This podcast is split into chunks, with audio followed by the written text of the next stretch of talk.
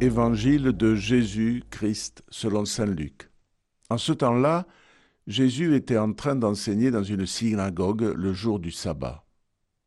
Voici qu'il y avait là une femme possédée par un esprit qui la rendait infirme depuis dix-huit ans.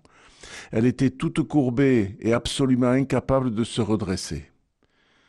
Quand Jésus la vit, il l'interpella et lui dit Femme, te voici délivrée de ton infirmité et lui imposa les mains. À l'instant même, elle redevint droite et rendait gloire à Dieu. Alors le chef de la synagogue, indigné de voir Jésus faire une guérison le jour du sabbat, prit la parole et dit à la foule, Il y a six jours pour travailler, venez donc vous faire guérir ces jours-là, et non pas le jour du sabbat. Le Seigneur lui répliqua, Hypocrite, chacun de vous le jour du sabbat ne détache-t-il pas de la mangeoire son bœuf ou son âne pour le mener à boire alors cette femme, une fille d'Abraham, que Satan avait liée depuis dix-huit ans, ne fallait-il pas la délivrer de ce lien le jour du sabbat? À ces paroles de Jésus, tous ses adversaires furent remplis de honte, et toute la foule était dans la joie à cause de toutes les actions éclatantes qu'il faisait.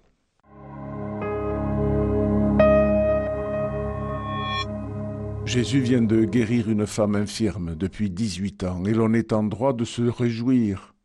Nous voyons ainsi Dieu à l'œuvre, un Dieu de libération, de guérison et de compassion. Cette femme n'a rien demandé à personne et n'a pas imploré l'aide du Sauveur. C'est lui, le Christ, qui l'interpelle pour la délivrer.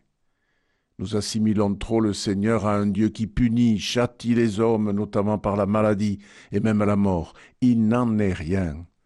Dieu a envoyé son Fils pour sauver, simplement sauver. Et c'est ce visage divin que nous devons à notre tour annoncer autour de nous. Le Dieu d'Israël est aussi libérateur, puisqu'il est le même. Il a fait en sorte que son peuple puisse se libérer, traverser la mer Rouge et connaître la liberté. Ainsi est le Dieu que nous observons dans ce passage de Luc. Oui, mais voilà. Jésus a guéri cette femme le jour du sabbat, où l'on ne doit pas travailler ni accomplir aucun geste physique qui nous ferait oublier que nous marquons le repos promulgué par le Créateur. Les consignes réglementaires, au lieu de révéler dans une pédagogie simple le mode de vie de tous les jours, ces consignes deviennent des lois de contraintes et d'interdits. Comment alors reconnaître le libérateur de toute vie.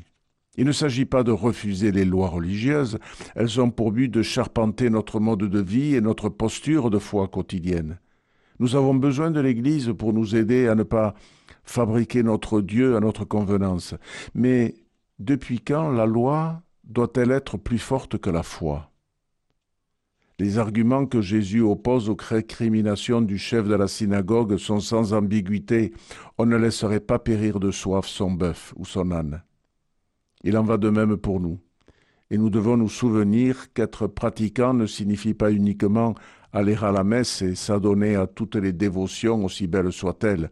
Pratiquer veut dire vivre dans la cohérence de cette foi, et comme Jésus a pu le rappeler, aimer son Dieu, son prochain, comme soi-même. Une foi qui ne s'exprime que dans une église est une foi enfermée dans le bocal de l'habitude.